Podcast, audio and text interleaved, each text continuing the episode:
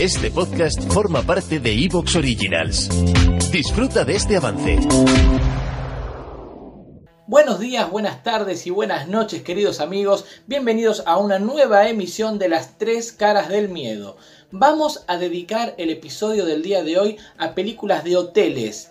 Películas de hoteles malditos, hoteles fantasmas, hoteles donde acecha alguna entidad paranormal, algún fantasma, algún asesino, algún psicópata de repente también, en fin, películas de terror ambientadas dentro de hoteles, dentro de hosterías o en las inmediaciones de los mismos. Así que quédense firmes a esta emisión porque vamos a estar compartiendo más o menos una hora y media con películas de esta temática, ¿eh? Hoteles, quédense porque hoy se viene un programón.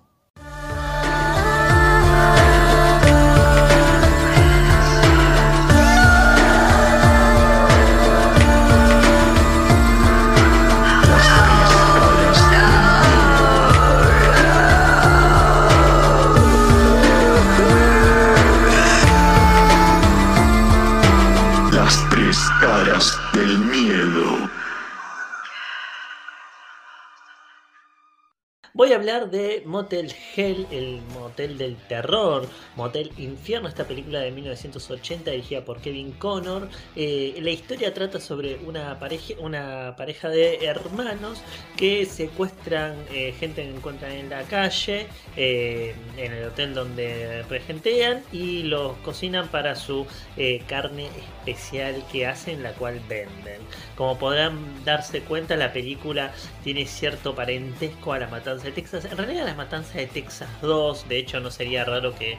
Eh, que Toby Hooper se haya inspirado un poco en esta película y no lo digo por que porque lo analicé de esa manera literalmente la película iba a ser dirigida originalmente por eh, Toby Hooper pero eh, la productora que la distribuidora perdón que era eh, Universal, por distintos motivos decidió no hacerla y por ende Toby Hooper no la hizo, de hecho terminó siendo The Funhouse, pero esa es otra historia. Lo cierto es que esta película la terminó dirigiendo Kevin Connor, que es un director que tiene una larga trayectoria, más que nada en la televisión, él es muy conocido por hacer muchas películas de Navidad para la televisión, pero también en los 70 él tiene una serie de películas de, fantasía muy interesantes como la, la Land That Time Forgot o The People That Time Forgot eh, y alguna más de terror que ahora no recuerdo el nombre lamentablemente pido disculpas. Pero lo cierto es que el director cuando leyó este guion eh, el guion originalmente era una película mucho más seria eh, más de terrorífica más violenta y Kevin Conner lo vio y le dijo mira no al productor le dijo mira este no es mi estilo déjame que le ponga un poco de humor a la película y efectivamente le terminó poniendo como ciertas como dosis de humor que la hacen como eh, la convierte en una película de humor negro y creo que es lo que la ha convertido en una especie de, clásico o película de culto mejor dicho. Eh, Hay un detalle que me parece muy interesante la película, es muy conocida porque hay un duelo de motosierras en un momento, que obviamente uno puede volver a pensar en la matanza de Texas 2, eh, y lo cierto es que la película está muy conseguida, o sea, realmente da, eh, realmente, no es que te causa gracia, es una película muy entretenida, dura casi dos horas, pero son dos horas que se pasan volando, lo cual habla muy bien de este director que sabe mantener bien la historia sin que aburra y estamos hablando de una película que es eh, no es una trama muy compleja, por decirlo de alguna manera, es como fácil. Y lo cierto es que no, no aburre la película. Por otro lado, las actuaciones están muy bien. El que hace el hermano de esta pareja de, de, Mentes es realmente muy buen actor. No recuerdo ahora el nombre, eh, pero realmente eh, se come la película, literalmente. Eh, y realmente creo que es lo mejor. es lo mejor que tiene la película. Es gore, sí es sangrienta. Creo que es una película que realmente ha influenciado mucho al cine de terror, pero que mucha gente como que no, no, lo, no lo acepta o no se ha dado cuenta. Pero una uno ve la película puede encontrar un montón de cosas que después se ha visto en un montón de películas de terror y me parece que por eso es eh, necesario eh, que eso por eso es necesario reivindicarlo. Hay un detalle que me parece muy gracioso de esta película es que la revista Fangoria, que es la revista de cine de terror más importante de todos los tiempos, en su momento él puso en la tapa una de las, las escenas de la película, creo, una motosierra y se ve que porque la imagen era muy violenta, eh, ese número, que era el número 9 de la revista Fangoria, eh, le fue muy mal, no lo compró nadie y hoy en día es uno de los números de coleccionables y más difíciles eh, de conseguir, por lo menos en papel. y lo cierto que más allá de eso es una película, si no la vieron y les gusta la matanza de Texas, las colinas tienen ojos y todo ese tipo de cine, la tienen que ver.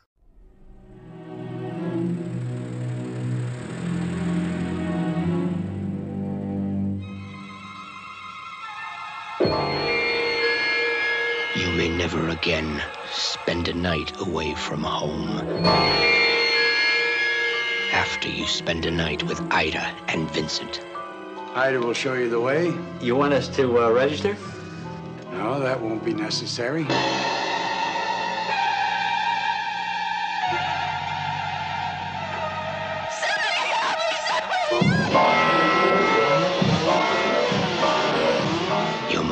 Terrifying nightmare could never prepare you for what happens to the guest.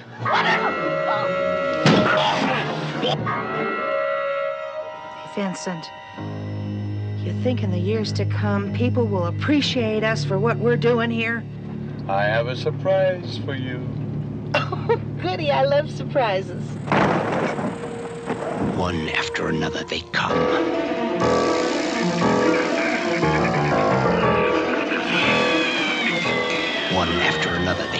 In.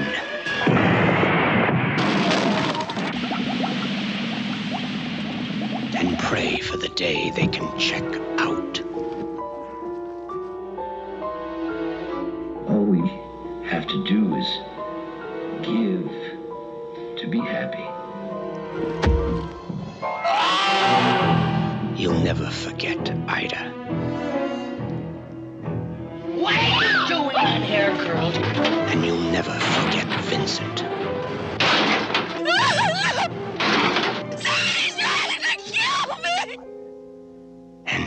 as you try, you'll never forget their secret garden.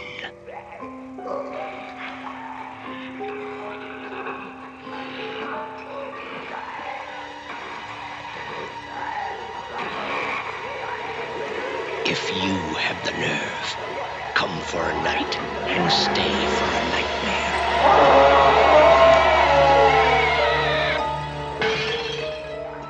Motel Hell. No one will be admitted after the guests check in. Las tres caras del miedo. Sí, muy obvia mi elección. Eh, The Shining.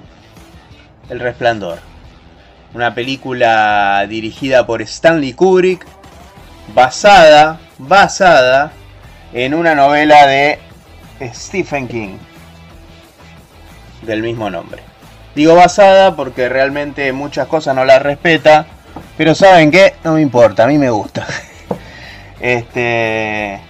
Me hubiese gustado que incluyera la escena de las avispas, pero bueno, para eso tienen la miniserie que hizo Mick Garris, que respeto un poco más la novela, pero para mí como película, en realidad esta es la única película de otra miniserie, eh, The Shining es mejor, está mejor actuada, Jack Nicholson haciendo de loco, eh, Here's Johnny, y, nada, está buena, está buena. ¿Quién no vio el resplandor? ¿Qué voy a contar? ¿De qué se trata? Si tengo que contarle de qué se trata el resplandor, eh, no sé, vayan a verla. Eh, es una película que vio todo el mundo, básicamente, o por lo menos todos los que están viendo este canal me imagino que vieron El Resplandor o tienen ni idea de qué se trata porque les gusta el cine de terror y es una película clave dentro del cine de terror. Es una es como que si nombráramos las, las 20 películas de terror que todo fan de terror tiene que ver, está el resplandor ahí. Está el resplandor junto con Psicosis, ahí tiene otra de hoteles, junto con Alien, junto con la primer pesadilla, junto con Halloween.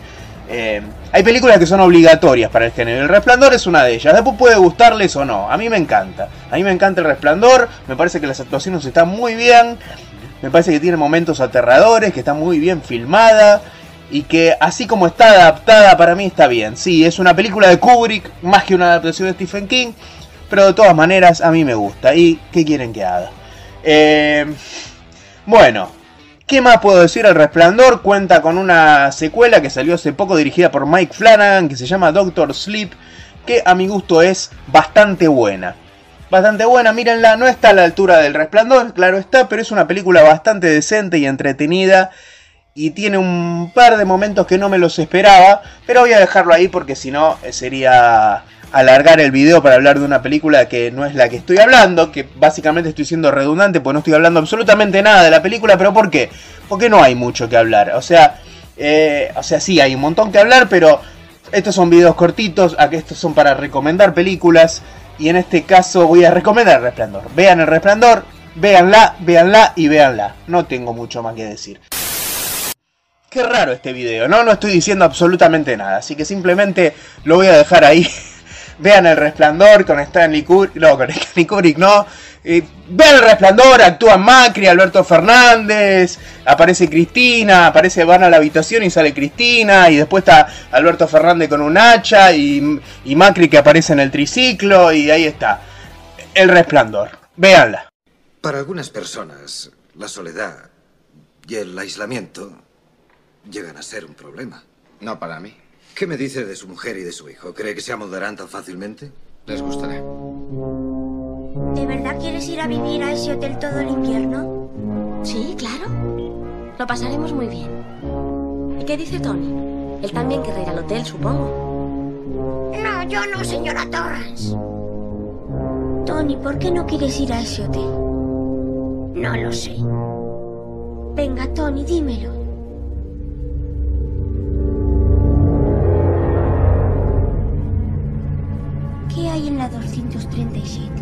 Nada. Tú no debes acercarte por allí nunca. No debes entrar. ¿Me entiendes? No entres.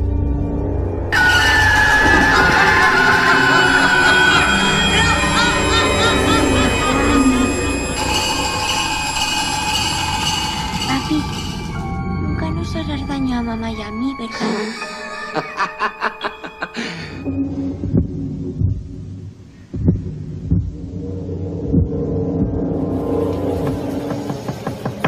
¡Cabritillo! ¡Dejadme entrar! ¡Aquí está ya! He tenido una pesadilla horrible.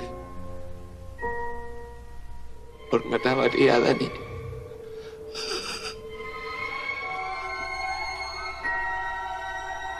Me estoy volviendo loco.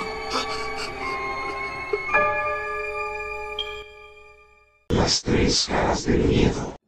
Hola, buenas noches. Bueno, hoy estamos aquí para hablar nada más y nada menos que de Psicosis. Psicosis, una película que podemos incluirla perfectamente dentro de las películas de hoteles. Fue una película dirigida por Alfred Hitchcock, estrenada en 1960 y que dudo que no hayan escuchado hablar de ella. Pero mi motivo aquí es volver a recomendarla, como ya lo ha hecho tanta gente. ¿Qué les puedo contar de Psicosis? Psicosis fue creada en base a la novela de Robert Bloch, de la cual tomó lo esencial. Luego Hitchcock hizo su propia creación. Eh, esta era en especial la opinión de la crítica.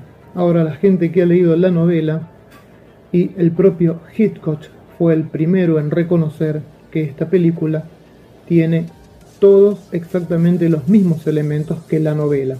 Lo único que se hizo más grande por su forma de filmar, por su forma de ir amalgamando la historia. Todos creo que saben, pero por si acaso les cuento, la historia es sobre Marion, una secretaria que escapa con una suma de dinero y la película tiene de interesante que nos va a ir llevando prácticamente de las narices durante todo su metraje. Esto con los años fue eh, declarado así por Hitchcock. Era su plan. Su plan no era dirigir a los actores, sino a los espectadores. y doy fe de que lo logra. En un principio creemos que la historia se trata sobre esa chica que va escapando con un botín que necesita para poder eh, realizar sus sueños, en donde aparece un hombre que está casado. O sea que ya Hitchcock aquí nos está metiendo en temas que para la época eran bastante espinosos, como el tema del adulterio, el tema de los hoteles de alojamiento y esos encuentros furtivos en horarios de oficina. Con una introducción que logra poner los pelos de punta debido a una famosísima música, a unas letras y a unas rayas que cruzan y descruzan la pantalla mientras van poniendo los nombres de los participantes y que se va tornando cada vez más crepidante, más eh, inquietante. Ya de entrada Hitchcock nos dice que estamos frente a una historia de esquizofrenia o algo parecido. Una vez que termina la presentación, nos presenta un plácido eh, traveling aéreo de la ciudad de Phoenix, donde se desarrolla la historia, y a través de ingresar por la ventana de una de esas habitaciones conoceremos a la principal protagonista junto a su amante. Eh, comienzo preocupante para la época. Estamos no solo siendo espías y aplicando el boyerismo que siempre Hitchcock nos enseñó que es como muy eh, interesante poder observar qué le pasa a los demás a través de ventanas, orificios o puertas. Y en este caso, ya de una nos metemos por una ventana, encontramos una historia eh, que va a derivar, según lo que vemos, de una manera, pero que sufre un corte justo en el primer tercio. Ese corte se produce porque la persona que era protagonista literalmente desaparece.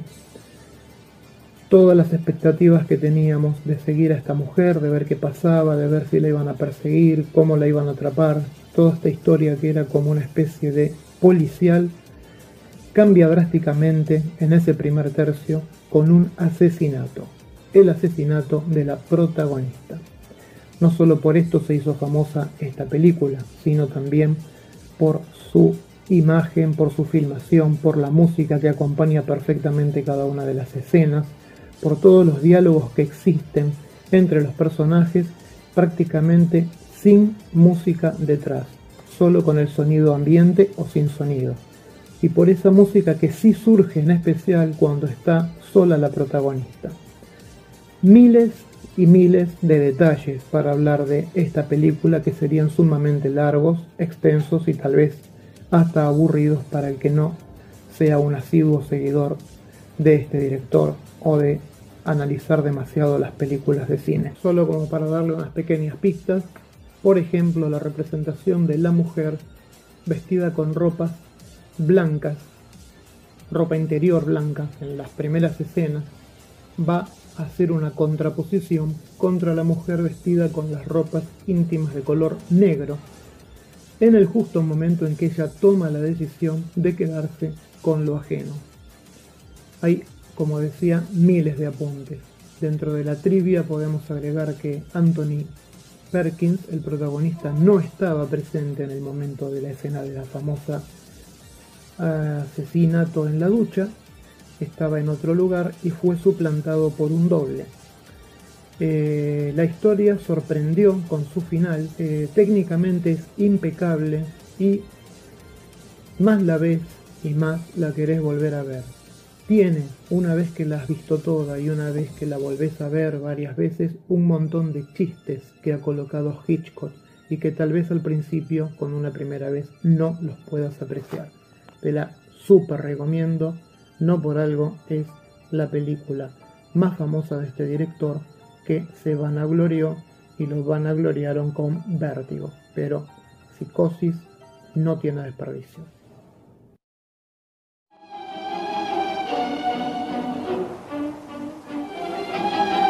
No estoy dispuesto a perder mis 40 mil dólares. Los recuperaré.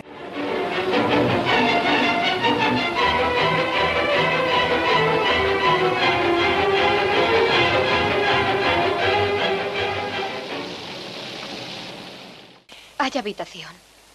Tenemos 12 habitaciones. Y además las 12 vacías.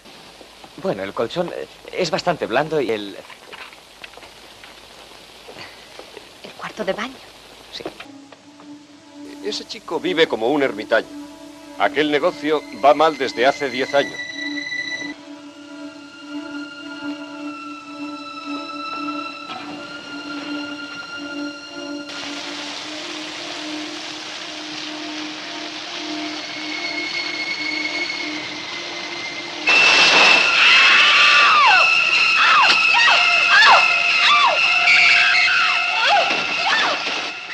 Marion aquí.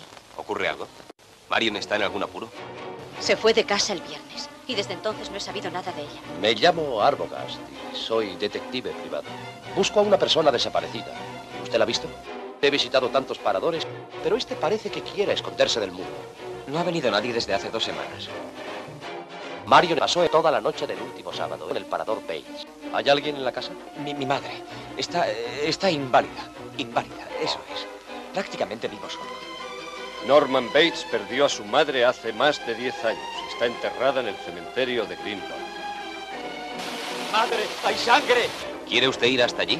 Hacer caso omiso de Arbogast y averiguar por nuestra cuenta. Sí, sí. Ni Arbogast ni Bates. Solo la anciana en la casa. Una anciana enferma que no puede ni abrir la puerta. No podemos ir a la casa. ¿Quién lo impide? Bates.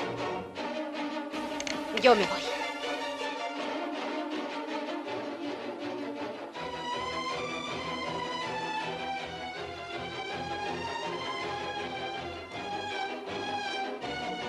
Señora Bates.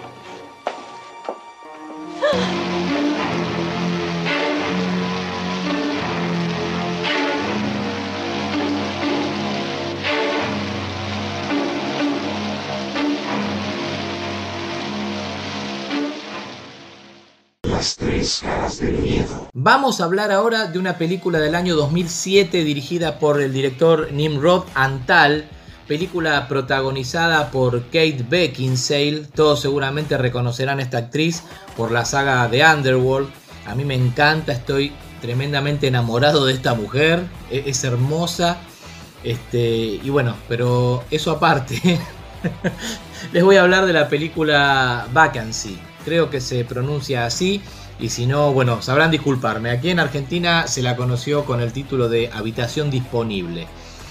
Esta película es una película de esas que tienen el, el, sello de garantía de que realmente la van a pasar bien. Es un peliculón, a mí me encantó, realmente la pasé muy bien. Es una película que tiene mucho, mucho ritmo. No es lenta en ningún momento. La película empieza con ritmo te mantiene una hora y media así firme a la pantalla a ver qué es lo que va a pasar y así durante todo el metraje hasta que la película termina. Es tremenda, es muy entretenida. Si le pudiera criticar algo les puedo decir que quizá el final es este uno se queda esperando un poquito más, se queda esperando como, como algún tipo de vueltita de tuerca que nos deje el final abierto como para una continuación o alguna o algún tipo de escena post créditos que, no, que, que, nos deje, que nos plantee alguna duda. Bueno, nada, nada de nada. Esta película es redondita, redondita, redondita, como los redonditos de ricota. Redondita. Termina sin más. Termina y ahí terminó. Si se le puede criticar, ¿no? Pero realmente la película es tremenda. ¿De qué se trata Habitación Disponible? Esta película comienza con un matrimonio joven, un matrimonio en crisis, un matrimonio ya pensando en la separación, de hecho tramitando la separación por algunas conversaciones que ellos tienen. Este matrimonio pasó por un trauma muy grande, por una pena muy grande, porque en un accidente, en un trágico accidente, perdieron un hijo, un, casi, un, bebé, un, nene muy chiquito. Y bueno, tras, tras, tras este trauma ¿no? y esta desgracia que, tuvo que, que, pasar este matrimonio, la cosa empezó a andar mal entre ellos y bueno, lo cierto es que estaban en crisis. Bueno, este matrimonio iban por la ruta, vaya a saber a dónde, en ningún momento lo explican, iban por la ruta en un auto, viajando hacia algún lugar, y resulta que el auto comienza a fallar. Ya del vamos nos va a mostrar al, al hombre manejando, la mujer este, media somnolienta al lado de él, y en un momento que la mujer reacciona un poquito más le preguntan dónde estaban. El marido le dice que había cambiado la ruta porque la ruta por la que iban tenía mucho tránsito y que había agarrado un atajo. Y ustedes ya saben qué es lo que pasa en las películas estadounidenses cuando la gente pretende agarrar algún atajo. Las cosas nunca salen bien, así que si ustedes están en Estados Unidos, agarren rutas convencionales y no agarren atajos, porque los atajos son peligrosos. Preferible tardar un poco más y no agarrar ningún atajo. Bueno, lo cierto es que este hombre agarró un atajo y no solamente el camino se le hizo más largo de lo que esperaba, sino que el auto empezó a fallar, ¿no? Un, un clásico en este tipo de películas. El auto comienza a fallar, pero este aquí que muy cerquita, hasta donde ya, ya, podían divisarla, ven una estación de servicio. Esas estaciones de servicio eh, que están en la ruta, ¿no? En una zona media rural, ¿no? Donde falta que te atienda el, el redneck, ¿no? Para despacharte la, la, gasolina. Bueno, ven este tipo de estación de servicio, paran ahí, en, en el último instante, ya con el auto ya prácticamente que se paraba. La estación de servicio la encuentran eh, cerrada, con precios, con precios viejos, como que ya no, no tenía actividad, ¿no? Y de repente, con un jumpscare ahí que uno no espera, se aparece una persona en un vidrio que asusta a, este matrimonio y les dice que sí, que ya estaba cerrando, que qué necesitaban, si necesitaban combustible, esta pareja le dice que no, que necesitaban que alguien les revisara el auto porque venía fallando. Entonces el tipo les revisa el auto y les dice que eh, provisoriamente se los podía reparar, que era un problemita que se había torcido el ventilador, que seguramente habían agarrado una piedra, qué sé yo, pero que cuando llegaran a destino que lo hicieran revisar por un mecánico mecánico porque era provisorio el arreglo que le iba a hacer, pero que los iba a dejar llegar sin problema. Así que el tipo le mete mano, vaya a saber qué es lo que les toca en el motor, este matrimonio le agradece, sigue en viaje, pero muy lejos no van, porque a los 2 kilómetros el auto se para. Y ahí sí que no hubo tutía, el auto no quiso volver a arrancar, así que este matrimonio volvió los 2 kilómetros caminando nuevamente hacia la estación de servicio y ahí sí ya la encontraron completamente cerrada, el, el hombre que les había dado una mano ya no estaba tampoco, pero ahí nomás, muy cerquita, al lado de la estación de servicio, había un hotel. Y acá viene el key de la cuestión. Había un hotel regenteado o atendido por un, por un hombre bastante sospechoso, ¿no? Un de estos tipos que miran raro, que ya uno ya solamente con verle las caras ya le da mala espina o, da mal rollo, como dicen en España. Bueno, este tipo les dice que no había ningún este, mecánico cerca, que el, el, el, mecánico hasta el otro día a las 8 de la mañana no llegaba, que no tenían posibilidades en ese mismo momento de arreglar el auto, pero que les podía ofrecer una habitación para que pasen la noche ahí y al otro día eh, podían hacer este revisar el auto. Bueno, este matrimonio tras dudarlo termina aceptando y acá es donde las cosas se desmadran, porque este matrimonio realmente va a pasar la peor noche de su vida. Quizás si le tenemos que buscar algo positivo a, a esta experiencia que tuvo este matrimonio, es que pudieron afianzar relaciones, ¿no? Y quizá después la separación este, no, no, no, no se va a concretar, ¿no? Quizás digo. Pero este, lo cierto es que la van a pasar muy mal, muy mal, porque van a ser acechados por un grupo de, de, de locos, de psicópatas, de los loquitos de turno, que los van a querer asesinar. ¿Por qué los van a querer asesinar? Bueno, a ver, eh, ustedes saben que de todos los, los, que hacemos las tres caras del miedo, la mayoría tratan de cuidar los spoilers y yo les mando spoiler sin asco porque me cuesta mucho reseñar sin spoiler. Así que al que no le gusten los spoilers, realmente tiene que seguir de largo y no tiene que mirar los videos donde aparezco yo porque a veces realmente me cuesta mucho no spoilear. Porque son cosas fundamentales de la película, ¿no? Así que les pido disculpas de antemano, pero voy a ir con algunos con algunos spoilers. Están avisados, ¿eh? 3, 2, 1, spoiler. ¿Qué pasa? Este tipo que regentea, que regentea este hotel tiene cámaras ocultas por todos lados. Tiene cámaras ocultas en las habitaciones. Porque matan a los, a los que se van y se hospedan ahí. ¿Y por qué los matan? Porque los filman y después venden esa filmación a otros loquitos que, están interesados en este tipo de material y que los compran. Las famosas películas snuff. Bueno, este matrimonio entra en la habitación ¿no? que, le, que este tipo les ofrece quieren poner la tele, no había cable, ¿no? Se veía ese ruido blanco, esa lluvia en la tele, pero sí había una videocasetera. Entonces había un par de VHS, el tipo agarra un cassette así al azar, lo mete en la videocasetera y arranca la película. Y primero el tipo no se dio cuenta, parecía una película de terror, ¿no? Donde estaban matando, donde dos personas, dos hombres estaban matando a dos mujeres. Pero el tipo cuando empieza a prestar atención a las escenas, a la locación donde era filmada esa película, se da cuenta que lo que él estaba viendo en la tele era una escena que ocurría exactamente en ese lugar, en esa precisa habitación donde ellos estaban en ese momento. El tipo empieza a mirar a su alrededor y empieza a reconocer que esos asesinatos que él estaba viendo en el video habían ocurrido ahí, en esa misma habitación se pueden imaginar lo que empieza a pasar a partir, a partir de ese momento, ¿no? Porque realmente esta pareja la va a pasar muy mal, van a ser acosados, les van a golpear las puertas, les van a golpear las paredes, cuando ellos quieran escapar no van a poder escapar y hasta ahí se las dejo. La película es muy buena. Hoy les traje dos películas del año 2007. Esta que es muy buena y la próxima que es excelente. Una muy buena la próxima que es excelente y la última película de la cual les voy a hablar es malísima. Así que nos vamos a ir de un extremo al medio y abajo. Espero que, realmente la miren, se las recontra, recontra, recontra, recomiendo.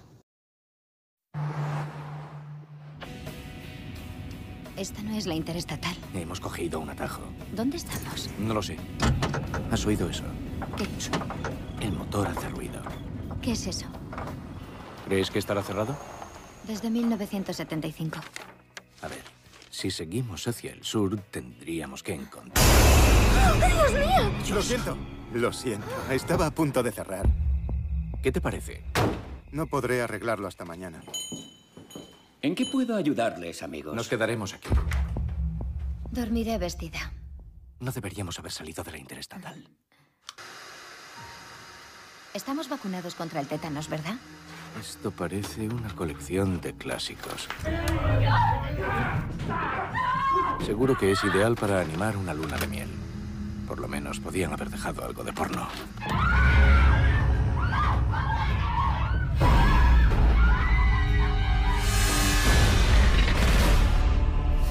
David, ¿qué pasa? Fíjate en la habitación de la película. David, ¿es esta habitación? No puede ser real. Creo que sí. ¡Oh, Dios mío!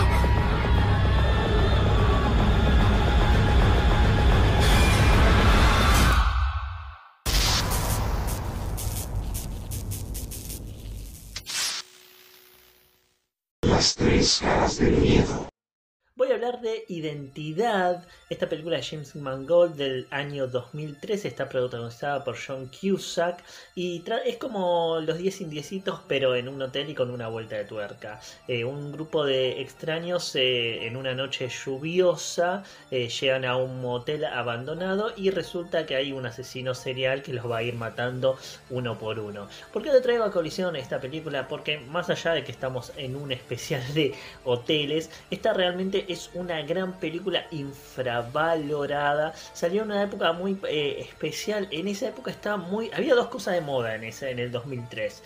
Uno era John Cusack, que realmente hoy en día está como medio desaparecido. O sea, él actuó en, muchas películas de terror. Eh, y en esa época actuaba, aparecía un montón de películas, era una superestrella. Y también estaban las películas que, que eran como eh, eh, thrillers psicológicos, por decirlo de alguna manera.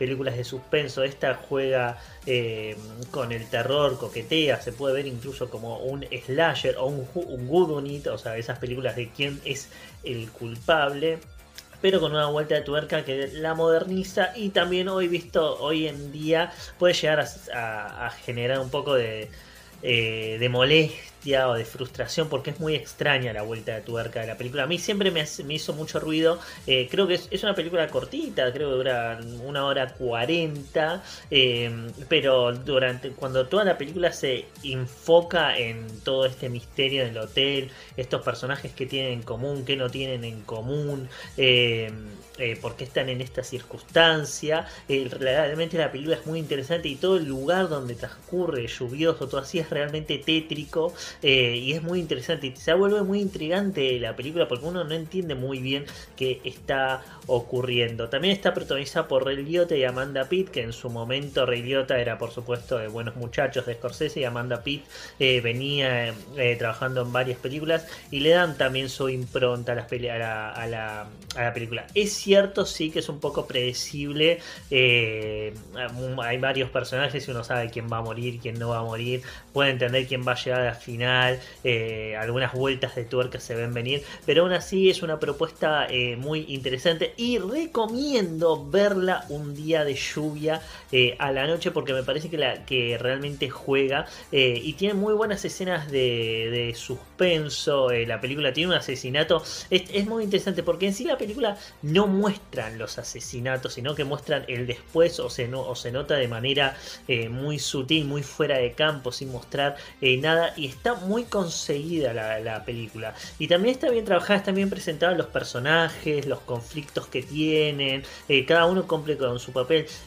John Cusack estos papeles los saca de, taquito. Es más, parece el mismo personaje de, de 1408 que también transcurre en un motel. Este es en uno de esos moteles que se encuentran en los costados de la ruta de Estados Unidos. Entonces hay distintos cuartos y eso lo vuelve aún más interesante. Hay una cuestión también de desconfianza con los personajes, si se confían, no se confían, que creo que tiene hasta hasta Hitchcockiano con ese hotel que nos hace acordar un poco a psicosis eh, y con todos estos personajes que confían el uno con el otro en esta situación que es realmente eh, irreal por decirlo de alguna manera. Eh, creo que lo único que lo caga de esta película es ese final que a mí no me gusta para nada pero el resto de la película me parece muy bien conseguida muy buena y si no la vieron la tienen que ver.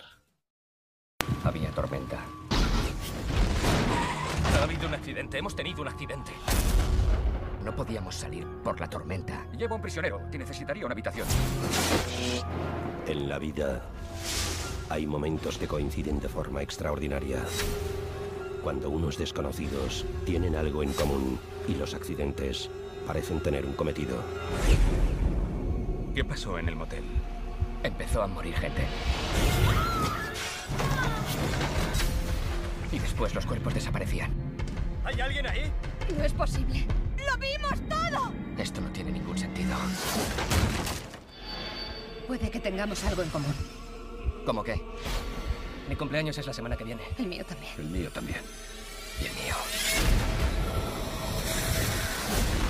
Identidad. Las tres caras del miedo. Voy a recomendar una película de hoteles que es una remake y al mismo tiempo no es una remake. En uno de mis videos anteriores, eh, eh, en los especiales de, el de los circos, hablé de, de Funhouse y mencioné que Toby Hooper es un director que está bastante infravalorado, ya que se lo recuerda solamente por The Texas Chainsaw Massacre y se olvidan otras películas. ¿Por qué? Porque tuvo una carrera bastante regular. Eh, si bien lo que hizo en los 70, 80 está muy bueno, a mediados de los 80 es como que desbarrancó y pareciera que no levantó más. Pero para mí levantó y lo hizo con esta película, The Toolbox Murders. Si bien acá dice terror en el piso 13, un título bastante vendedor, yo me acuerdo que alquilé con este título, diciendo que bueno, una, otra una película de terror en el piso 13. Piso 13, mmm, no, se llama The Toolbox Murders, los asesinatos de la caja de herramientas, sería la traducción literal. Pero bueno, ese título no le iba muy bien, así que le mandaron terror en el piso 13, un edificio que no sé si llega a los 13 pisos. Y no solo eso, sino que, bueno, acá no, pero en la edición de DVD que la tengo dando vueltas por ahí, dice del director de la masacre de Kansas. O sea que los que pusieron los títulos en el DVD ni siquiera no investigaron nada. Dicen, ah, el director de, Texas Chainsaw Massacre, de Kansas Chainsaw Massacre. Bueno, mandale eso. Bueno, no importa, vamos a hablar de Terror en el piso 13. Terror en el piso 13 de Toolbox Murders es una remake de una película de 1978, una exploitation mezclado con algo de slasher, de un asesino eh, que tiene como una...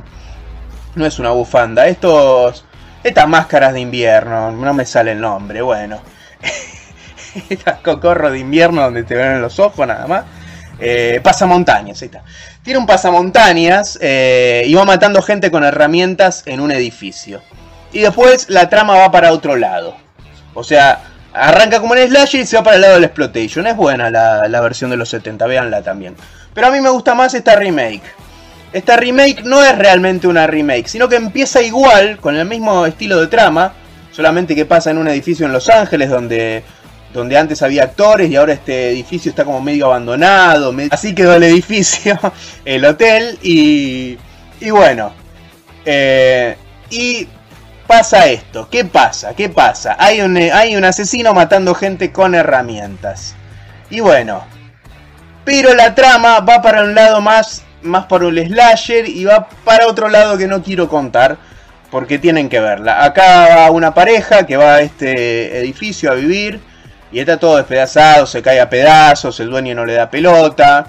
Eh, la actriz es Angela Bettis. Angela Bettis eh, actuó en May, una gran película de Lucky McNee. Hizo de Carrie en la readaptación de Carrie del 2002. Es una buena actriz y actuó también en el episodio de Masters of Horror Sick Girl. Eh, bueno, y acá es la protagonista. La película es muy sangrienta, si logran conseguir la versión unrated, se las recomiendo porque tiene mucha, mucha sangre. Y tiene un par de homenajes a películas como Inferno de Darío Argento, eh, bueno, Halloween de John Carpenter, tiene, tiene un par de cosas que, un par de guiños que ustedes los van a notar. Y tiene esa, esa cosa muy Toby Hooper por los personajes, cómo se comportan los personajes, el estilo del asesino.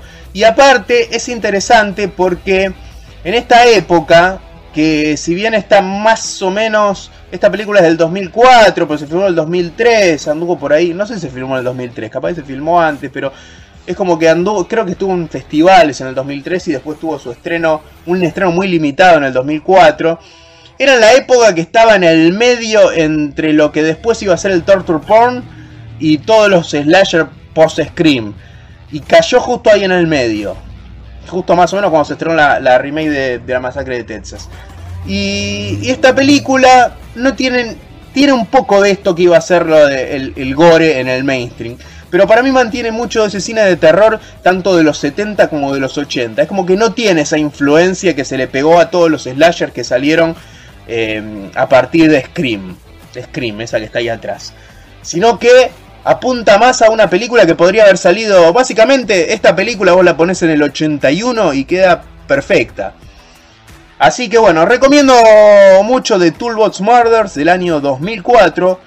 Y vuelvo a decir, no es realmente una remake, sino que toma cosas de la original y las lleva para otro lado. Algo así como Amanecer de los Muertos de Zack Snyder, por ejemplo, que no tiene nada que ver con la de Romero. Bueno, algo así. Como dije, toma cosas de la original y las lleva para otro lado. La recomiendo mucho. The Toolbox Murders de Toby Hooper, una de sus mejores películas.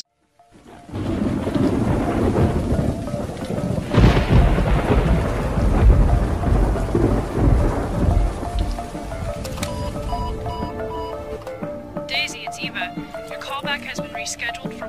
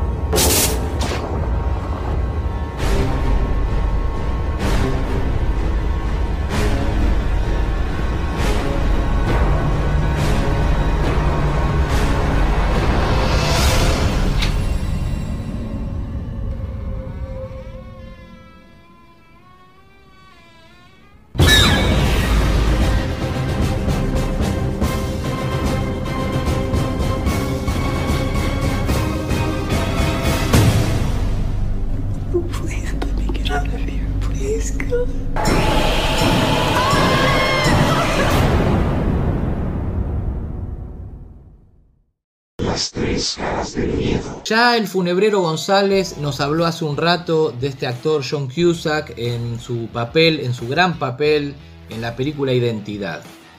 Bueno, yo voy a ir un paso más allá y les voy a hablar, eh, por lo menos a mi criterio, de la mejor interpretación que hizo este actor, que ya de por sí es un actorazo, es un actor del carajo, y yo creo que realmente, por lo menos de las películas que yo vi interpretadas por él, me arriesgo a decirles que es la mejor interpretación.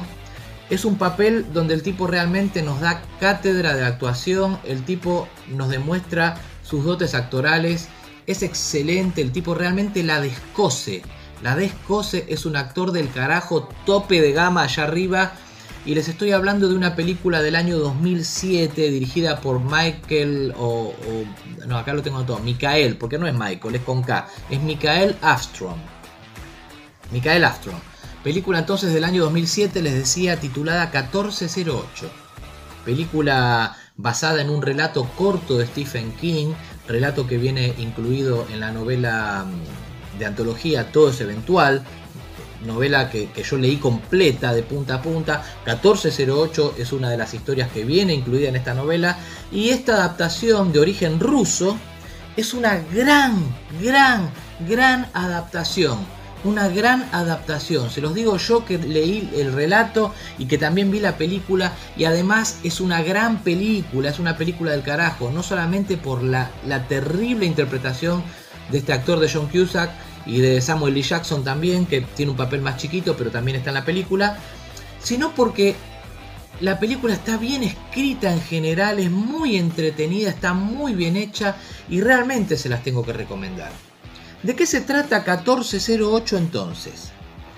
John Cusack es un escritor, es un escritor de, de, novelas de terror, o no novelas, sino que el tipo escribía sobre cosas paranormales, ¿no? El tipo era un investigador y escribía sobre casas embrujadas, sobre hoteles embrujados, sobre, sobre, sobre lugares embrujados, bueno, en fin. El tipo estaba trabajando en un segundo libro, le faltaba una gran historia para cerrar este libro, y un día va este tipo al correo, a la, oficina postal, abre su locker, saca su correspondencia, empieza a mirar las cosas que le habían llegado y se encuentra con una tarjeta, con una postal, que no se sabe quién se la manda, pero que le decía que había un hotel en Nueva York llamado Hotel Delfín, Hotel Dolphin, eh, cuya habitación en el piso 14 cuya habitación número 1408 en el piso 14 eh, estaba embrujada, realmente embrujada. Así que este tipo dice, bueno, vamos a investigar, a ver si puedo terminar mi libro. Llama al hotel para hacer una reserva y en el hotel le dicen que esa habitación no estaba disponible. Bueno, este escritor insiste, le dice que bueno, que entonces para la próxima semana y en el hotel le decían que no estaba disponible. Bueno, entonces para el mes que viene, no está disponible. O sea, evidentemente no le querían alquilar esa habitación. Este tipo, este escritor, llama a su, a su representante o a su editor, averiguan en la parte de legales eh, con los abogados de la, de la editorial y el abogado lo asesora y le dice que el hotel tiene obligación, obligación de entregarle la habitación si no estaba alquilada. Si no estaba alquilada, tenía obligación si es que él quería pasar la noche ahí, porque si no le podían hacer una demanda al hotel. Así que con toda esta información encima, este escritor se dirige hacia, Nueva York, se toma un vuelo, estaba en California, se va a Nueva York, llega al hotel y cuando se quiere hospedar justamente en la 1408, lo mandan a ver al gerente del hotel, que es el personaje de Samuel Lee Jackson. El gerente del hotel trata de persuadirlo por todos los medios de que no se hospede en esa habitación, que era una habitación que, el hotel la tenía cerrada ya hace un tiempo, era una habitación prohibida porque había muerto mucha gente, como 56 personas a lo largo de la historia del hotel, muchos se habían suicidado, se habían tirado desde el piso 14 por la ventana, otros este, se habían cortado las venas, eh, otras personas se habían muerto simplemente de un paro cardíaco. Había uno que se había ahogado en un plato con caldo de pollo. Bueno, El escritor quería alojarse ahí, quería alojarse ahí y quería alojarse ahí y no había Dios que lo pudiera convencer de que no pasara la noche ahí. Eh, en un intento desesperado por persuadirlo, el gerente del hotel le dice, mire, vamos a hacer una cosa. Lo pongo en la habitación contigua o en la habitación de abajo, que son exactamente iguales calcadas. Y además le voy a dar esto, y el tipo le da una carpeta. Le voy a dar esto para que usted saque toda la información que necesite, escriba todo lo que quiera que escribir y no se aloja en la 1408. Entonces el tipo le da una carpeta donde tenía como un expediente, ¿no? Con todo el historial de las muertes y de los casos este, de suicidios y demás que habían pasado en esa habitación. Bueno, el escritor agarra la carpeta, la agarra con mucho gusto, pero insistía que quería pasar la, habitación, en la noche en la habitación 1408, así que no hubo forma de persuadirlo y le terminaron dejando la habitación, no hubo caso. Bueno, suben hasta el piso 14, el gerente ahí nomás en el ascensor lo despidió, le dijo que él no se acercaba a esa habitación, que lo disculpara, pero que era bajo su riesgo, bajo su responsabilidad. El escritor, totalmente ciego, hizo caso omiso a todas las advertencias que, que le hicieron y fue a la habitación 1408, metió la llave en la cerradura, entró en la habitación y a partir del momento que entra empieza todo lo interesante de esta película, porque este escritor, si bien era un investigador de cosas paranormales y era un escritor que se dedicaba a escribir libros de cosas paranormales, era medio contradictorio el asunto porque él no creía en estas cosas, realmente no creía. Él nunca vio un fantasma, él nunca experimentó, si bien estuvo alojado en muchos lugares supuestamente embrujados y estuvo investigando y escribió libros, pero él, en carne propia, nunca experimentó eventos paranormales y realmente no creía. El tipo se dedicaba a eso, vivía de eso, pero no creía en cosas paranormales. No creía hasta que se alojó en la habitación 1408, porque ahí iba a tener que empezar a creer de prepo. Realmente el tipo la va a pasar muy, pero muy mal. Y eh, así, de un momento al otro el tipo va a pasar de la cordura a la locura total. Va a haber apariciones, va a haber fantasmas de gente que murió en, en ese lugar, va a haber cambios de temperatura, va a haber este, temperaturas eh, muy elevadas y de repente temperaturas muy bajas, va a nevar adentro de la habitación para que se den una idea, este, va a tener llamadas telefónicas, este, vamos a decir, del más allá, bueno, en fin. Y va a tener un montón de, va a experimentar con cosas de su propio pasado, ¿no? Sus propios fantasmas, sus propias frustraciones, sus propias amarguras. Este, él arrastra arrastra realmente una pena muy muy grande por una pérdida que tuvo muy grande que lo van a ver en la película y, y el mismo, la misma habitación, el, mismo mal ¿no? que, que, que, está dentro de esa habitación va a jugar con eso, ¿no? va, va a estar constantemente recordándole o haciéndole ver cosas sobre su pasado, sobre su matrimonio frustrado. Digo frustrado este, por una desgracia ¿no? que vivió este matrimonio. Muy similar a lo que les dije en la película anterior de, de, de Vacancy. Bueno, este, el tipo, como bien les digo, va a pasar de la, de la cordura a la locura en un instante.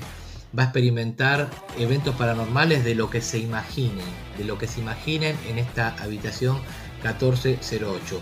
Realmente tengo que decirles además que, eh, no sé si se los comenté al principio del video, es un relato bastante, bastante, bastante fiel al, relato de Stephen King, al que viene incluido en, el libro.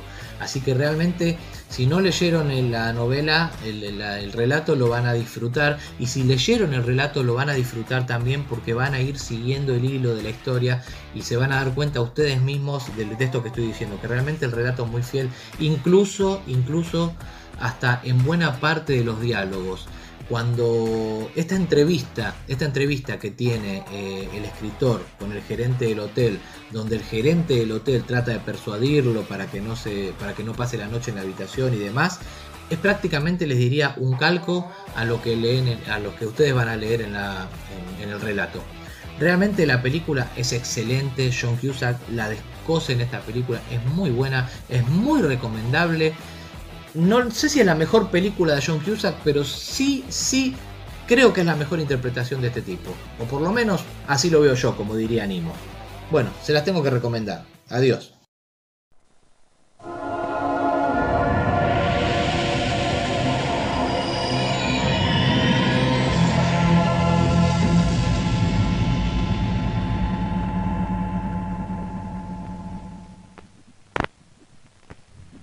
No te irás a ningún sitio. Te quedarás aquí con nosotros. Papá.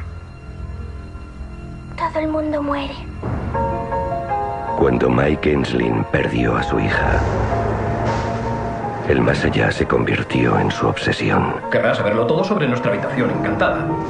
Pero tras varios años de investigación, dejó de creer en ello. ¿Está diciendo que los fantasmas no existen? Digo que nunca he visto uno. Nada me haría más feliz que experimentar un hecho paranormal. Gerald Olin, director del Dolphin. ¿Con que me dejase la llave de la 1408? En los 95 años que tiene el hotel, 56 personas han muerto en la 1408. 56. Ninguno ha durado más de una hora. La primera víctima, Kevin O'Malley. Se degolló él mismo. No se quede en esa habitación.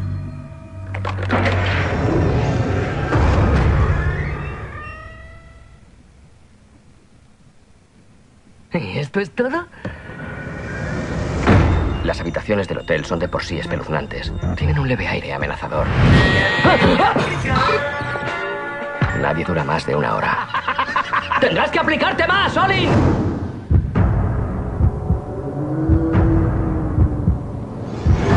No estoy viendo esto, no es real. O no es tan real como parece.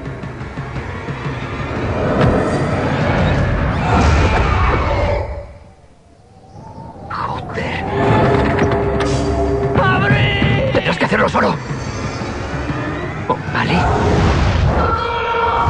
Basada en una novela de Stephen King. ¿Has llamado a la policía? Están en la 1408. La habitación está vacía. Voy a morir. Le advertí acerca de la 1408.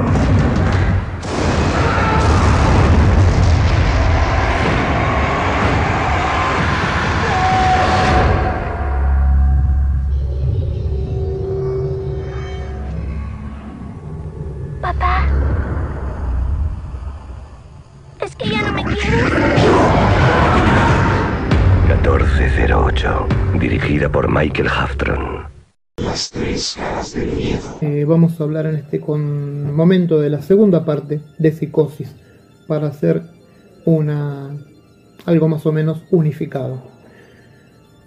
Esta película apareció 22 años exactos después de la primera parte. Nunca se había interesado nadie en tratar de superar a Hitchcock. Y no es que aquí lo quieran superar, al contrario, aquí Richard Franklin elige otro camino, el camino de homenajearlo, el camino de presentarnos una historia distinta, con la mayor cantidad de personajes de la misma primera parte, en un contexto de los años 80, en donde Norman Bates ha quedado libre luego de cumplir condena porque consideran que está totalmente curado. La trama será filmada, por supuesto, en el famoso Motel Bates, que esto es uno de los puntos a favor de la película, ha sido recreado perfectamente, hasta en el último detalle. Todos los adornos prácticamente, eh, excepto algunos muy pocos, son los mismos o réplicas exactas de lo que habían sido. Las habitaciones están acomodadas de la misma manera. Igual. La historia acaba por otro lado. Acá no es sobre los asesinatos que comete Norman. Aquí hay gente que quiere perjudicarlo a Norman. Esa es la trama básica de esta Psicosis 2. Película que apareció eh, como respuesta tal vez eh, y para aprovechar, ¿no? Aprovechar el éxito de los primeros slasher. Teníamos en el 78 el estreno de Halloween y en los 80 el estreno de Martes 13. Así que para el año 83 se esmeraron en tratar de hacer una devolución y aprovechar el carro del éxito de los slasher presentando esta segunda parte. Anthony Perkins y Vera Miles son los dos protagonistas de la película original que van a repetir aquí sus papeles. Ella como hermana de la víctima de la primera psicosis, que viene en un plan de buscar venganza. No está bueno contar demasiado del argumento porque si hay algo que tiene interesante esta película y que la destaca, es una de esas segundas partes que podemos incluir dentro de las buenas segundas partes. Es el argumento sorpresa que tiene, los giros que va a ir teniendo el guion. Eh, creemos siempre va a estar apuntando todo a que Norman está nuevamente haciendo desastres con las mujeres que se presentan en su vida. Pero va a haber una serie de personajes también eh, alrededor de él que, sin serlo, se van a empezar a volver sospechosos. Así como Psicosis tenía en su primer tercio una revelación, que era el asesinato de la protagonista y con lo cual choqueó a la platea y a la crítica, vamos a encontrar acá más o menos a mitad de la película la revelación y la explicación de lo que está pasando. Solamente les adelanto que hasta ese momento Norman Bates no es culpable de lo que está ocurriendo. Lo interesante de lo que sigue en la última hora es ver cómo todas las situaciones extrañas que ocurren y que lo van afectando lo van a ir envolviendo nuevamente en su propia locura. ¿Cómo termina? Los invito a que la vean porque a pesar de que tiene un final eh, prácticamente que se puede decir definitivo y en el cual uno dice, bueno, terminó, eh, agarraron a quienes tenían que agarrar, se entendió todo perfectamente, bueno, tiene también sus sorpresas. Eh, no muy valorada en su momento, como suele ocurrir. Eh, estaba la gente que criticaron la segunda parte porque era prácticamente hacerle una ofensa a Hitchcock. Eh, yo opino exactamente lo contrario, es un buen homenaje, eh, tiene escenas filmadas en los mismos lugares y con los mismos ángulos que la primera parte, pero en donde ocurren situaciones y cosas que son diferentes a las que ocurrían. Eh, va a volver a recomendarla, véanla si pueden en idioma original, porque el doblaje al que tuve acceso es bastante, bastante malo.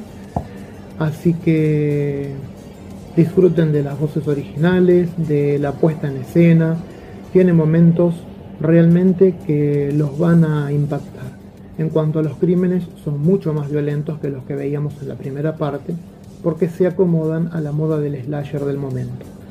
Eh, Súper recomendable de Richard Franklin, quien en 1970 y pico nos había asombrado con Patrick, otra de sus películas.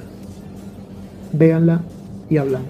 Se considera Norman Bates absolutamente curado y por lo tanto se le concede la libertad. Todo está muy claro. Nuestros tribunales protegen a los criminales, no a sus víctimas. Pero seguiré contando con su ayuda. Por supuesto. ¡La muerte! ¡Acaban asesinados por usted, loco! Que habías estado encerrado. Cuando cumplí 12 años, mi madre se volvió loca. Quien quiera que fuese pretendía hacerse pasar por mi madre. No nos importa que haya sido él o no. Lo que queremos es que vuelva al manicomio y lo hubiéramos conseguido. Es inocente. No me engañes. Tú no. Ya no se comporta como antes. Por favor, no permitas que me lleven de nuevo al sanatorio. Se está esforzando por hacer las cosas bien y no volver a caer enfermo. Y no hay derecho a que nosotras le hagamos lo que le estamos haciendo. Seguro que era ella la que se vestía como tu madre. Todo ha sido por mi culpa. Les digo que ahí había una nota en la rueda de mi difunta madre. Les presento a... Ya lo sé. Mary Samuels. Te he dado pruebas de que Mary y Laila fueron las que te extorsionaron por teléfono.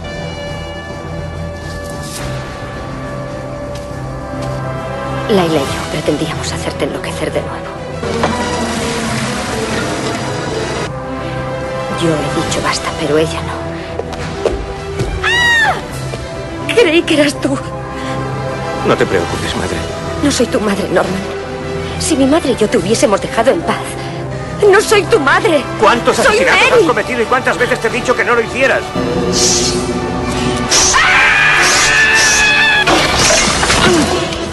Norman, mírame. Soy Mary. ¿Te importa que registremos el sótano? La señora Bates fue quien me crió, pero mi verdadera madre es otra persona. Tú la mataste. Pero cuando vi lo que intentaban hacer a mi pobrecito niño, no pude soportarlo. Con esos cochinas muchachas. Sí, madre. Por favor, Norman. Necesitas ayuda. Te estás desangrando. Baja y abre el motel. ¿De qué pretendes que vivamos del aire?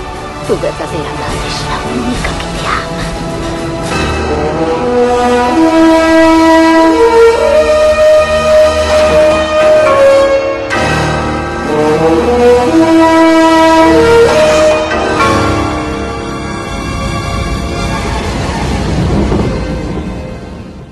Las tres caras del miedo. Bueno, ya les hablé de una película excelente, excelente, allá arriba, tope de gama. Les hablé de una película también muy buena, pero muy, muy, muy buena. Y ahora, como tercera y última, les voy a hablar de una película mala. Mala, mala. Una película con la cual me, me recontra clave. A ver, el tema es así. Eh, para hacer este especial de hoteles, para hacer este episodio, no quería yo caer eh, en lo obvio, que al final terminé cayendo, ¿no? Pero la idea era no caer en, las películas obvias. Entonces dije, bueno, voy a investigar un poco y voy a ver este, algunas películas que no haya visto, ¿no? Las voy a ver por primera vez para hablar de esas películas y no caer en, en las obvias para, para este episodio. Entonces empecé a investigar, empecé a buscar por internet y me topo con una película italiana de mediados o finales de los años 70 y con el título de Pensione Paura, que sería la pensión del, del horror, del terror. Bueno, pónganle el hotel del horror. Claro, lo primero que... ¿A qué les remite todo esto que les acabo de decir? Al giallo. Yo leo que es italiana, leo que es de los 70, se llama Pensione Paura, dije, es un giallo, así que me tiré de cabeza. Bueno, muy alejado del giallo, muy alejado del terror, les diría, porque me encontré con una película erótica. Me encontré con una película que no tiene absolutamente nada que ver, pero bueno, ya que la vi, eh, les voy a hablar de ella para advertirlos. Y por otro lado, como la película tiene un poquito de gore, hay unas muertes, entonces por ahí tiene cierta coquetea, tiene cierta relación con la temática, vamos a decir, de este episodio. Y dije, bueno, se las voy a tirar igual. Pero la verdad que me clavé, les repito, porque pensé que era un giallo. Entonces les repito, la película se llama Pensione Paura. Aquí en la República Argentina la película eh, es conocida como La violación de la señorita Julia. O sea, si yo hubiera leído de entrada ese título, no, lo hubiera visto porque ya, primero que sé que no tiene nada que ver con lo que estoy buscando y segundo porque no es el tipo de cine que yo consumo, ¿no? Por ahí que, a mí me, atrae. Pero la verdad que ese título lo encontré después. No, yo lo, la busqué como la encontré como Pensione Paura y me llamó la atención. Bueno, la violación de la señorita Julia. Ya para arrancar, el personaje en, el idioma original y en el guion original se llama eh, Rosa, no se llama Julia. O sea, ¿por qué carajo no le pusieron la violación de la señorita Rosa si se llama Rosa? ¿Por qué le cambian el nombre a los personajes? Bueno, son cosas inentendibles, cosas de las editoras, de las distribuidoras, o, vaya a saber qué carajo. Bueno, la película está dirigida por Francesco Barilli, ¿no? Bien les digo, una película del año 77 una película cuya acción transcurre dentro de un hotel. Estamos hablando de la mediados finales ya de la Segunda Guerra Mundial. Un hotel este, bastante ya venido a menos, que tuvo que soportar este, en, cercanías, tuvo que soportar bombardeos. Y este hotel, la verdad que tenía muy poca clientela, ¿no? Tenía un, un número de personas, este, vamos a decir, fijas, entre comillas que, vivían ahí o que, o, que, o que, paraban ahí en el hotel. No, no queda claro si viviendo permanentemente u ocasionalmente, pero bueno, había unas 10-12 personas y esa era toda la clientela, toda la, la, clientela perdón, del hotel. Este hotel estaba regenteado por una mujer y su hija. Su hija, eh, el nombre original Rosa, así que vamos a llamarla con el nombre original, eh, no, no termina de quedar claro en la película, yo interpreto que sí, no termina de quedar claro si se trata de una menor de edad. Antes de seguir tengo que advertirles que esta película no es apta, no es apta de ninguna manera para los tiempos que corren hoy y mucho menos para las generaciones de cristal. no es apta para las generaciones de cristal. Si las generaciones de cristal se espantan por el beso del príncipe a Blancanieves, yo me imagino que si llegan a ver esta película, lo, menos que van a pedir es la cabeza del director, que debe estar muerto ya en paz descanse, lo, lo, exhuman, le cortan la cabeza y lo vuelven a enterrar, más o menos. Así que quedan advertidos. A ver, estamos hablando de una película erótica, o sea que por supuesto le, les, sobra desnudez. Y por otro lado, si se llama la violación de la señorita Julia, es porque justamente hay una violación. Pero lo más escabroso de esto, les vuelvo a repetir, es que no queda claro si esta señorita Julia, o Rosa, si esta señorita Rosa, no termina de quedar claro si es menor de edad.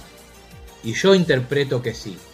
Seguramente la actriz eh, que interpretó el papel, yo me imagino, me quiero imaginar que ya era mayor de edad, ¿no? Para interpretar este papel. Pero no queda claro en la ficción, en la película, si era menor. Yo creo que sí. A ver, ¿de qué se trata esta película? Este hotel este, alojaba a un número reducido de 10-12 personas, ya mediados finales de la Segunda Guerra Mundial. Eh, al mismo hotel le costaba mucho ya conseguir este, la materia prima para preparar la comida para de esta gente, para los alimentos. Y bueno, en todo este contexto ya de, guerra, que ya de por sí es una cosa horrible, eh, además de esto, esta chica tenía que soportar los abusos constantes, constantes, no de uno, de prácticamente todos los que se hospedaban en ese hotel. Todos los que se hospedaban en ese hotel la querían abusar sexualmente, la humillaban, la trataban mal. Y había uno en particular, uno en particular, que si bien estaba con su pareja en el hotel, estaba obsesionado con esta chica, por supuesto no era correspondido, pero estaba obsesionado a toda costa, quería acostarse con ella, pero aparte a base de decirle barbaridades, de tocarla, de humillarla, por supuesto esta chica no quería saber nada con él, pero el tipo insistía, insistía. La única persona que defendía a esta chica y que saltaba por supuesto en su defensa era su propia madre, pero no se podía dar el lujo de echar a esta gente del hotel porque estaban en guerra, era el único sustento, la, única entrada, la poca entrada de dinero que tenían, dependían de estos, de estos inquilinos, ¿no? Pero esta chica tenía que soportar este tipo de cosas. Y cierta noche la madre bajando una escalera se cae, se rompe el cuello y la chica queda sola a cargo del hotel, totalmente desprotegida, sin su madre. O sea que los abusos en ese momento fueron cada vez más increciendo hasta que llegó a una cosa insoportable y hasta que llegamos al extremo de una violación.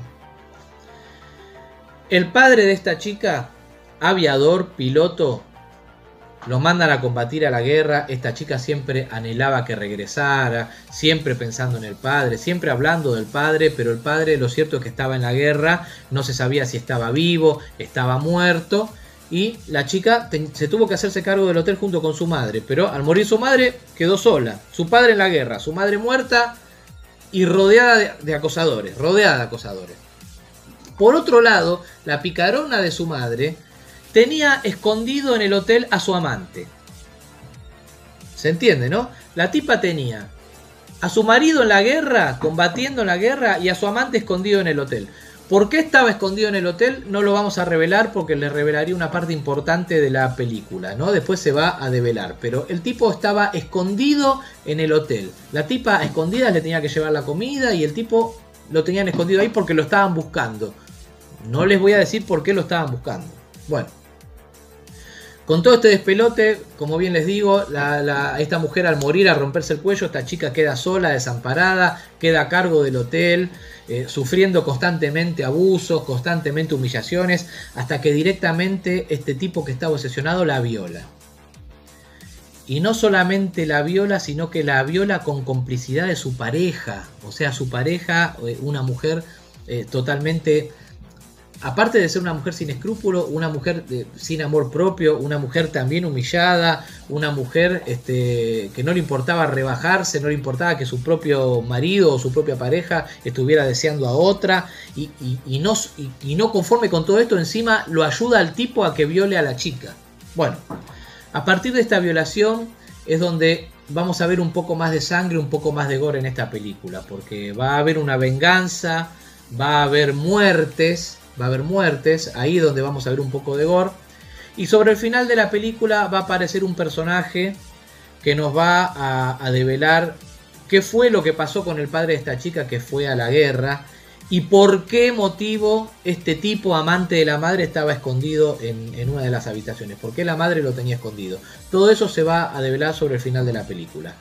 La película, les repito, es mala, es lenta y para ver eh, sangre, para ver gore, para ver un poco de muerte, tenemos que esperar una hora. O sea que tenemos una hora de película aburrida y media hora de película interesante. Están advertidos. ¿Quieren ver tetas? Hay tetas. ¿Quieren ver este, zonas bajas? Hay zonas bajas. ¿Quieren ver violación? Hay violación. La chica es muy bonita, es muy bonita, sí. Flaquita, pues muy bien. Pero están advertidos. Es una película erótica. A mí realmente no me llamó la atención, no me llama la atención el género y tampoco me llamó la atención esta película en particular. La chica que interpreta a Rosa o a Julia en algunos otros países es una actriz muy conocida en Italia, se llama Leonora Fani.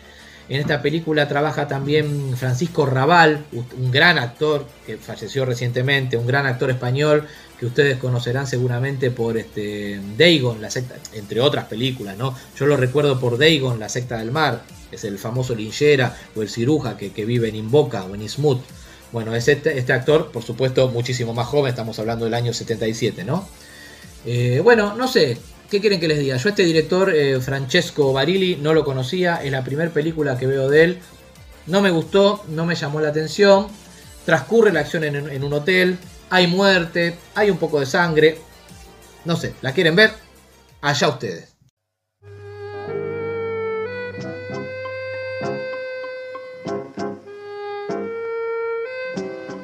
I gioielli li vendiamo un po' alla volta. Quando avevo i soldi, quelli veri, allora sì che ti facevo filare.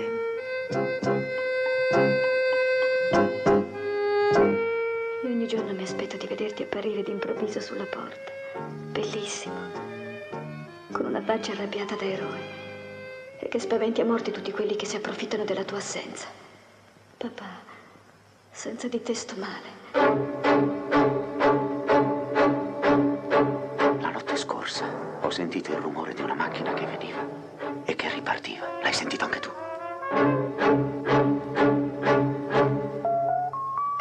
I signori desiderano. Una camera con due letti, pulita. Mi dispiace, ma non possiamo accettare altri clienti. Il personale è poco. Sono sola. Mamma, non mi piacciono i nostri clienti. Non fare la bambina, Rosa. Non piacciono neanche a me, ma l'unica cosa che conta è che dobbiamo mandare avanti quest'albergo.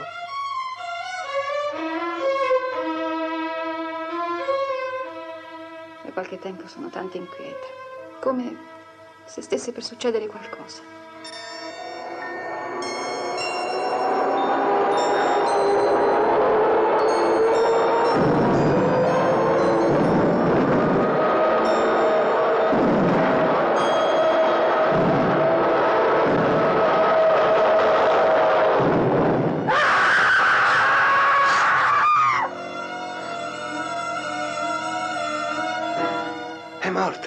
Si è spezzato il collo proprio come mia moglie.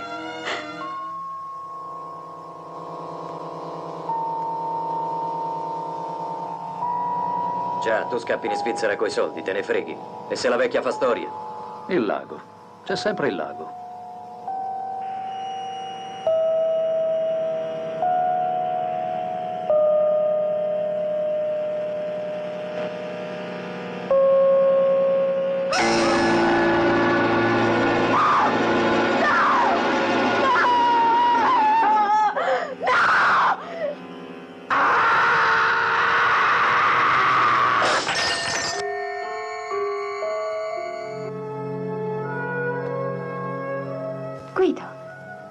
Fare le ombre cinesi? Certo. Le facciamo su quel muro là, ti va?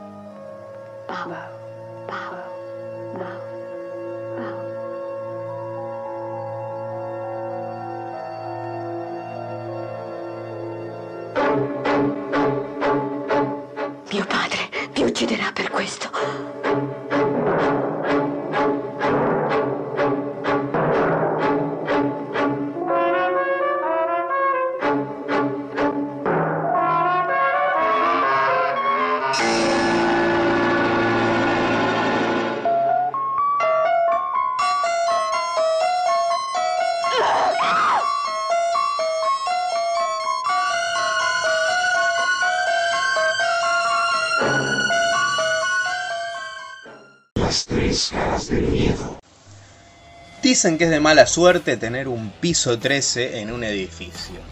Y esta película apunta a eso.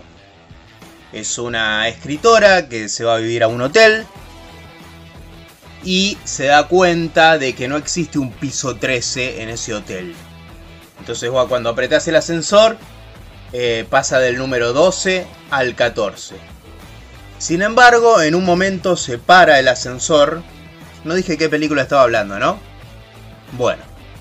Pesadilla en el piso 13, Nightmare on the 13th Floor del año 1990, es, una, es un telefilm bastante bueno, con, a ver, hay que aceptarlo por lo que es, es un telefilm, pero tiene bastante suspenso y bueno, que esto es lo que está pasando, eh, se para el ascensor y, y por error esta chica presencia un asesinato en un piso que está entre el 12 y el 14, o sea que el piso 13 realmente existe y está desapareciendo gente en ese hotel.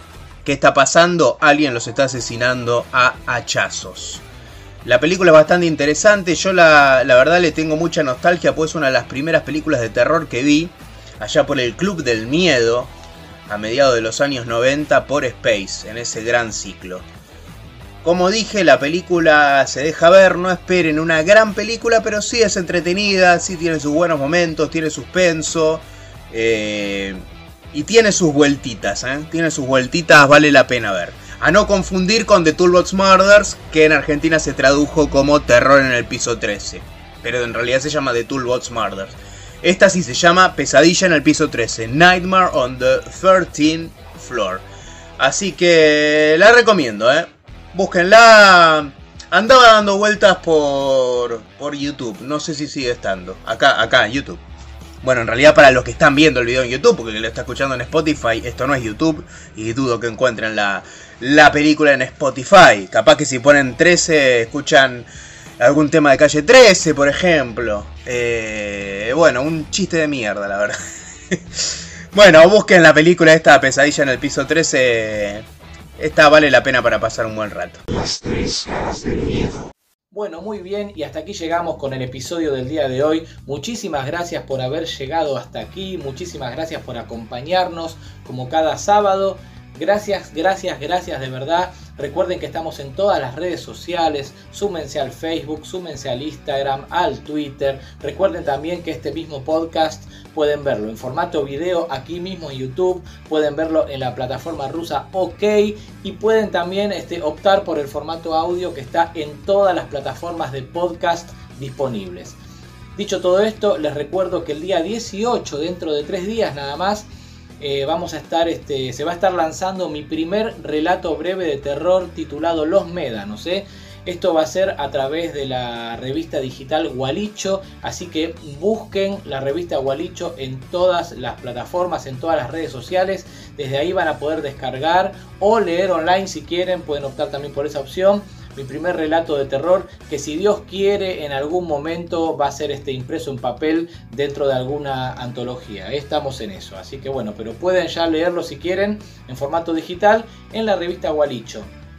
De todas maneras, de todas maneras voy a compartir el link en todas las eh, plataformas de las tres caras del miedo, mejor dicho, en todas las redes sociales de las tres caras del miedo. Así que no se preocupen porque eh, tanto en Facebook como en Twitter, como en Instagram. Bueno, en Instagram no, porque Instagram no, nos deja compartir los links, pero salvo que lo ponga en el, en el perfil. Pero en Twitter y en Facebook seguramente vamos a estar compartiendo ni bien salga. Pero yo les recomiendo que busquen las redes sociales de la revista Guaricho, porque no solamente eh, se van a encontrar con mi relato, sino que hay un montón de relatos de terror de otros autores, por supuesto, eh, que están buenísimos y que seguramente este, van a disfrutar mucho.